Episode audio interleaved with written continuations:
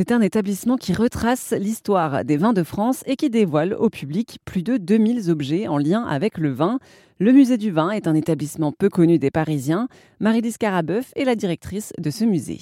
Il est bien caché déjà, il est assez retiré, étant dans un petit square privé en haut de la rue des Eaux, dans le 16e arrondissement. C'est vrai que ça n'est pas comme un établissement qui serait sur une grande avenue ou sur un boulevard, on voit la lumière, on rentre. Là, il faut vraiment faire la démarche de le trouver. Euh, je pense que ça fait partie également du charme de l'endroit. C'est-à-dire que, euh, évidemment, il y a les avantages et les inconvénients de, cette situation, euh, on va dire. Mais je pense que les gens aiment beaucoup.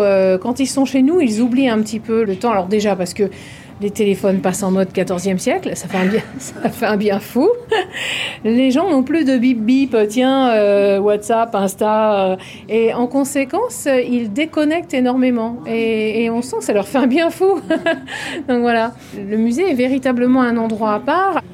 Quand on, se balade dans le musée, on voit énormément d'outils. Ça, je vous en ai parlé, beaucoup, beaucoup d'outils. Alors, pour le travail de la terre, pour la mise en place des pieds de vigne en terre, les sécateurs pour faire les récoltes, les hôtes à vendange, euh, les paniers à vendange en osier, en bois qu'on n'utilise plus. Hein. Maintenant, c'est plutôt du, plastique.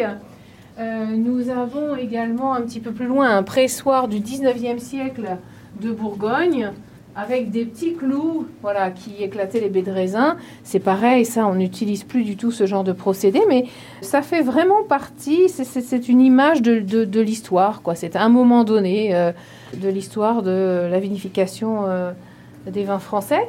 On a successivement sur le parcours des personnages en cire. C'est-à-dire que par exemple ici, on a des personnages en cire qui évoquent la Champagne.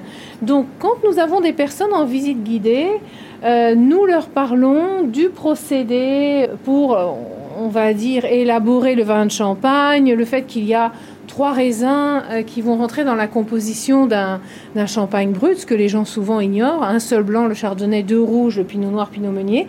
Et souvent, ce que les gens ignorent, c'est que le champagne a une couleur un petit peu jaune pâle. Il n'y a pas de couleur issue des deux raisins rouges, tout simplement parce que on garde le jus, on fait la fermentation sur le, sur le jus, on ne garde pas les peaux. Or, la couleur euh, est contenue dans les peaux, les anthocyanes.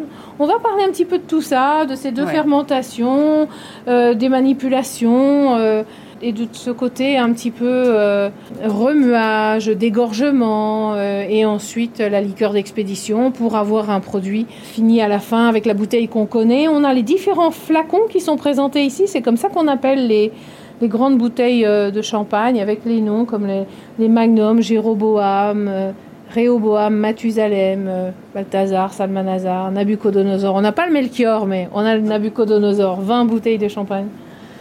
c'est toujours impressionnant, c'est des grands contenants. Finalement, c'est l'histoire des vins des quatre coins de France, quoi. Ah oui, oui, oui, tout à fait. C'est-à-dire que le musée du vin euh, de Paris fait vraiment la promotion de l'ensemble des vins de Paris. Et selon les cours de dégustation que nous avons, selon les événements que nous avons, selon les coups de cœur, euh, ça va être aussi bien un jour l'Alsace qui va mettre, euh, être mise en avant que la Corse, que les Landes avec euh, le Tursan, le vin des Landes, que l'Irouléguy du Pays Basque. Enfin voilà, on essaye à la fois de faire découvrir des choses aux gens et puis aussi pour les gens qui suivent un petit parcours avec nous, qui sont déjà venus à plusieurs cours de dégustation.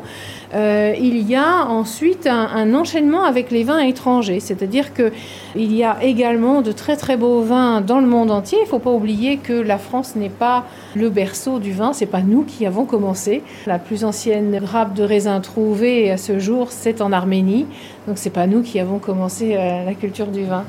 Venez percer les secrets du vin au musée du vin à Paris et bien sûr, attention à l'abus d'alcool.